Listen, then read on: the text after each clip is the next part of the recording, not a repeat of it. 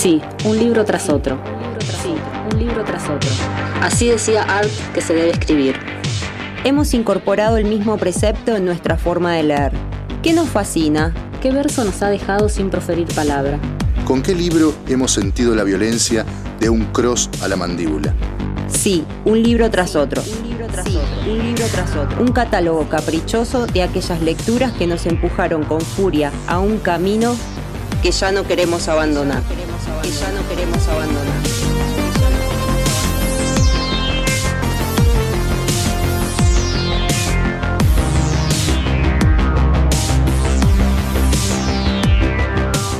Bueno, hoy en, Sí un libro tras otro voy a, reseñar uno de los libros de Elvira Sastre, que es este, que lo traje con mis notitas como siempre, Baluarte. Em, bueno, ya había prometido una reseña de Elvira Sastre, me costó elegir eh, qué libro de todos los que ya leí de Elvira Sastre, completitos. Eh, bueno, elegí este que es un libro de poesías. Eh, Elvira Sastre nació en 1992 en Segovia, comenzó a escribir desde muy pequeña, a los 12 años eh, escribió su primer poema y a los 15 comenzó a escribir en un blog en el que compartía sus escritos. Además de escribir, estudió literatura inglesa y traducción literaria en la Universidad Complutense de Madrid, eh, recordemos que cuando reseñé eh, la obra Otras maneras de usar la boca de Rupi Kaur, ya había dicho que la traducción justamente era eh, el de Elvira Sastre. Además de traducir a Rupi Kaur, tradujo también a Oscar Wilde, a John Corey Waley y a Lockhart también. Elvira Sastre ha participado en diversos festivales y eventos literarios y también realiza giras por el mundo en las que lee sus poesías junto a otras poetas, acompañada también por música justamente allá por en marzo del 2019 en un teatro en Córdoba, Argentina, aclaro, eh, junto a mi madre en un viaje que hicimos muy lindo, eh, que hice a propósito de unos congresos en los que participé, es que tuve la oportunidad de escucharla junto a Andrea Balbuena, otra poeta española, que son contemporáneas y amigas, con la que compartieron escenario en un festival de poesía. Eh, Elvira Sastre publicó su primer libro de poemas titulado 43 maneras de soltarse el pelo en 2013 y en 2014 publica justamente Baluarte, que es el libro sobre el que voy a, hablar hoy, eh, editado por Ediciones Valparaíso. El resto de su obra se compone de otros tres poemarios, eh, de Baila, La soledad de un cuerpo acostumbrado a la herida, y aquella nuestra orilla, perdón, aquella orilla nuestra, eh, con ilustraciones de Emba. En 2019 publicó su primera novela, Días sin ti, de la que también leí unos fragmentos eh, del programa pasado, con la que ganó el premio Biblioteca Breve de la editorial Sex Barral. Baluarte eh, es un poemario de unos 25 poemas que recorren los días posteriores a una ruptura amorosa. Justamente su organización está atravesada por pequeños fragmentos que dan cuenta del paso de los días sin ti, como fragmentos de un diario personal. Entonces leemos cada dos poemas, día uno sin ti, día dos sin ti, día tres sin ti, y así hasta día doce sin ti. Podemos pensar que no es casual que aparezcan dos poemas entre el paso del tiempo marcado por estas frases, y es que la vida sigue y seguimos respirando. Hay un ritmo propio de la respiración, inspirar y exhalar, inspirar un poema, exhalar otro poema. Dos poemas que rompen con los días, con el tiempo dos poemas que justamente recuperan una idea presente en uno de los poemas titulado Pero eres tú, pero soy yo, que dice así, Me duele el pecho por tenerte tan lejos dentro de mi costado. Me estoy enterrando en la zanja que nos separa y creo que quiero seguir viva. Sigo respirando y te pongo detrás para que me des impulso. Y sigo viva y sigo respirando a pesar del dolor y en ese transcurrir hay dolor, pero también hay amistades, hay sexo, hay familia, hay política, hay sensaciones, hay emociones. Atravesar la pérdida supone necesariamente poder lidiar con ella. Podríamos hacer una lectura en paralelo del diario de una ruptura en la que primero hay una negación, un tiempo que se detiene, pesadillas y sueños, expectativas, recuerdos, tiempos que vuelven a detenerse, lágrimas que no cesan, que luego poco a poco se convierten en ojeras, en metáforas, en un duelo, en risas, en olvido y en encuentro y también en liberación. ¿Quieren que les lea un poema? Sí, sí, sí. Dale. Bueno, me marqué muchos como siempre, porque bueno, no, no puedo elegir, tengo problemas para eso. Ah, Este se llama 3.000 latidos y 200 litros de sangre. Si pudiera multiplicarme, pasearía contigo dándote las dos manos. Quiero decir, si pudiera ser dos yo. Yo dos veces, entiéndeme. Un alma repetida, como el rizo que se enreda entre dos dedos y parece un meñique o los labios, que abrieran paso una lengua, que precediera un beso, que se duplicara buscando la eternidad. Colonizaría tu hoy y tu mañana, te esperaría donde estarías y donde querrías estar, te extrañaría, viendo cómo tus besos crean goteras en mis pestañas y al mismo tiempo te dibujaría labios llenos de saliva en el centro de tu dedo corazón. Si pudiera redoblarme, nos observaría desde fuera, como quien mira a los ojos de la muerte, con envidia. Bueno, un fragmento, ¿no? Como para dejar ahí en suspenso para que para seguir. Como decía, hay otra lectura de los poemas que necesariamente le permiten a ese yo poético eh, también seguir respirando y viviendo, atravesando el duelo y el dolor, también a partir de la poesía y de la escritura, como el poema que se llama Solo conmigo y Solo contra mí, en el que se recupera el poder de la escritura como salvación y como sanación. ¿Quieren que les lea un fragmento de ese poema? ¿O no?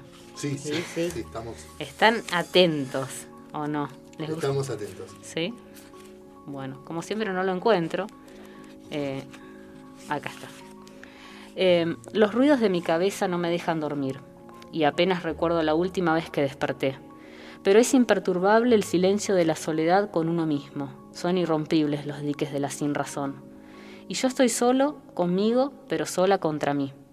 Acabo muerta cada vez que me enfrento a mis fantasmas, y este no saber si me vencen luchando o si me dejo ganar por cansancio derrota cualquier amargo de abandono. Preferiría ver la cara a mi miedo. Es mil veces peor vivir en el temor a encontrarla. Son inútiles mis trampas. Combatir el miedo a caer no se hace luchando desde el suelo. Pero ¿cómo me voy a levantar si la mano que se muestra tendida es la misma que me retiene? ¿Qué me tiende y quién me tiene? ¿Quién me entiende? El mundo es un engaño para quien no sabe jugar, y yo solo confío en los confiados, porque son los únicos que no creen en la mentira, porque ni yo lo hago. Quizás solo se trate de encontrar a quien te sigue mirando cuando tú cierras los ojos. Y escribo, escribo, escribo, escribo para que mis ruidos no me cieguen. Escribo, escribo, escribo. Escribo para dar al silencio una excusa. Escribo, escribo, escribo. Escribo para repetirme que todo está vivo. Escribo, escribo, escribo. Escribo para enseñarme todo lo que desconozco de mí misma, todo lo que no quiero terminar de conocer. Dejo ahí para que sigan en otro momento con la lectura, ¿no? Una belleza. ¿Les dan ganas de leerlo? Sí, me dan ganas de leer, me dan ganas de, de sumergirme en esa experiencia de lo numerario, ¿no? Ujú. En, en esa, eh, en ese atravesar el dolor a partir de contar, de contar los días, de contar, eh, De contar ese dolor, ¿no? de contar, Porque es de contar en tanto esa operación eh, matemática, matemática, elemental, más matemática. eh, de quien vive una espera, ¿no? E- eso me genera mucha curiosidad. Bueno, el poemario termina con un encuentro en el día 12 del diario en el que leemos He conocido a alguien, soy yo, voy a darme una oportunidad. Un encuentro con el yo. Y luego una serie de aforismos, eh, por ponerle un título, bajo el título de Doble o Nada, como aquel reto entre apostadores en el que el derrotado, el derrotado deberá dar el doble de su apuesta. En doble o nada, el yo poético desafía a cada lector, lectora, la apuesta se actualiza cada vez. ¿Acaso el amor no tiene algo de apuesta? Una suerte de fe, una insistencia en algo que desconocemos, que no entendemos muy bien, pero a lo que nos arrojamos con hambre y con furia. Les voy a hacer unos doble o nada a ver qué me dicen. Todos estamos enamorados, solo algunos estamos despiertos. El amor es un paréntesis abierto. ¿Me quieres? Más que a mi vida, dijo el suicida. Supe que aún la quería porque la odiaba con una brutalidad de ensueño. Supe que ya no la quería porque el odio desapareció. Doble o nada.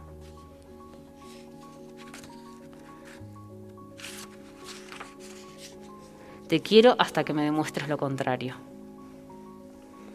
El olvido es un estado de putrefacción.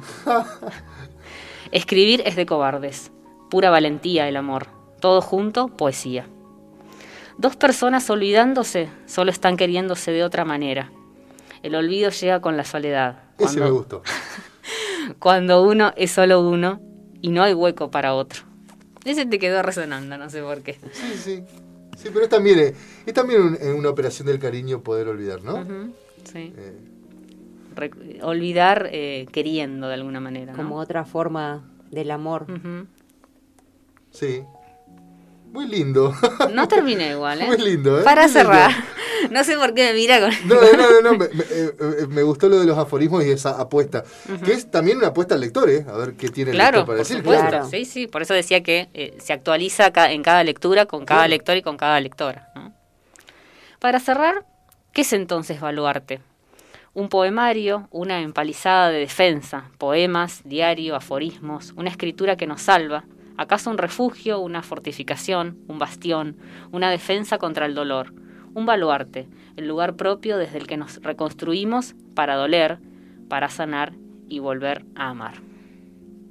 Muy, muy Te iba a decir doble o nada. Bueno, lo dejamos ahí mejor. Doble o nada. ¿Cuál es la apuesta de cada uno acá? Dejo la pregunta para que cada uno la piense. Me parece que uno como, eh, como apostador eh, hace preguntas, pero si responde pierde. Yo mejor no respondo a nada. El que piensa pierde, decía Exactamente. Daniel Rabinovich. Bueno, Baluarte es el libro que les recomendé hoy de Elvira Sastre, eh, un poemario muy lindo.